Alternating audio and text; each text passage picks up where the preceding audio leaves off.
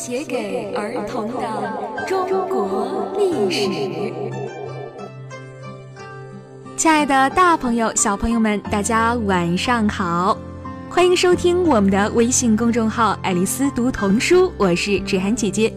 今天呀，芷涵姐姐将继续为孩子们播讲《写给儿童的中国历史》这套书籍的第二册中的第三个故事——商汤和伊尹。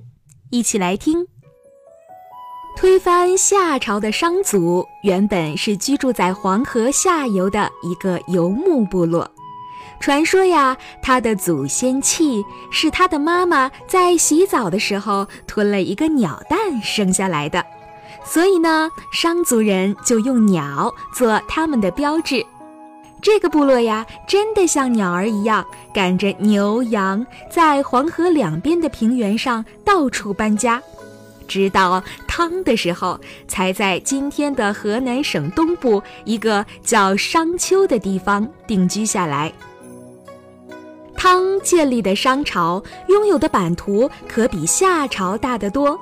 不仅牢牢地控制着黄河中下游的广大地区，连远处西方的氐羌部落也俯首称臣。汤是个很有头脑的国王。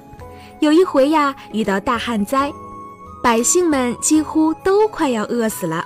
可是呢，为了感动上帝，汤叫人把自己绑起来，跪在祭坛上，代替牲畜来祭天。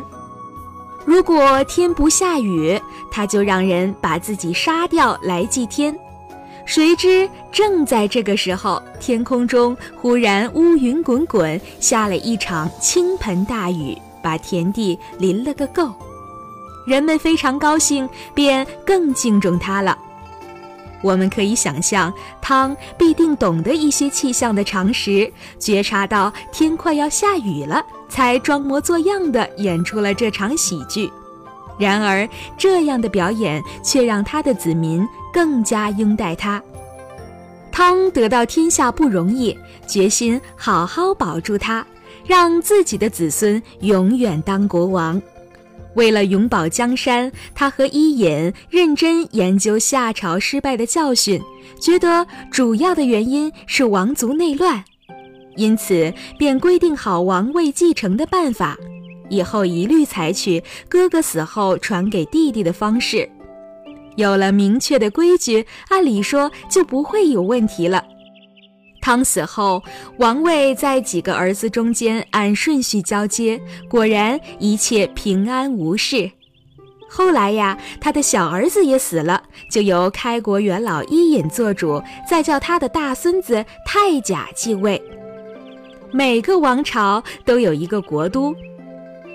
商汤呢，最早把他的都城建在亳这个地方，光是宫殿城墙就修建了许多年。照理说，他的子孙应该好好住下来才对，可是偏偏后来的商王却不满意这个都城，他们把整个都城都搬到了另一个地方去，过一段时间又搬一次。总计在三百年的时间里，汤的子孙共搬了五次都城。这个爱搬家的王朝的确很少见。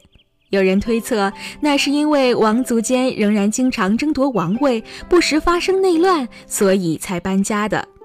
也有人认为，那时候水灾还是很多，洪水会将整个城市全部淹没，不搬家也不行。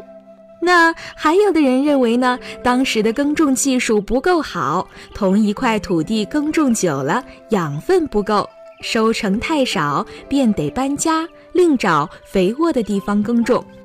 总之，一直到一位叫盘庚的国王手里，才把国都迁都到殷这个地方，并且不再搬迁了。所以呀，后来的人常把商朝称为殷商。盘庚是个了不起的国王，不过他的侄儿武丁更能干。武丁做了国王后，也学起他的祖先汤王的办法，选了一位有本领的奴隶傅说来做他的帮手，帮他管理国家大事。除了傅说，武丁还有一位好帮手，叫做傅好。武丁有许多妻子，妇好是其中的一位，但你可别以为她是一个娇滴滴、惹人怜爱的女人才好。妇好有一回主持祭祀典礼，一次就杀掉了十个奴隶，当做牺牲。这里面“牺牲”两个字的含义，就是指供给神明吃的肉食贡品。妇好非常骁勇善战，许多男人都比不上。他曾经和北面的土方、西北的羌方、东面的彝族、西南的巴族都打过仗，成千上万的将士都听他指挥呢。对于武丁来说，妇好真是个好妇；对商朝的敌人来说，他却是个悍妇。武丁一口气做了五十九年的国王，他把商朝带进了盛世。亲爱的孩子们，这就是芷涵姐姐要和大家分享的第二册中的第三个故事。那么，在下一节中，芷涵姐姐将为孩子们讲到钱的来历。以及“饕餮盛宴”这个成语是如何而来的？如果大家想找到芷涵姐姐以前播讲的所有的中英文绘本故事，可以在我们的微信公众号“爱丽丝读童书”的后台回复“故事”两个字，找到我们的大目录合集进行收听哟。那么，我们今天的故事就为孩子们分享到这里啦，宝贝儿们晚安。安睡吧。小宝贝，蔚蓝的夜空多美，小星星眨呀眨，陪你安然入睡。安睡吧，小宝贝，蔚蓝的夜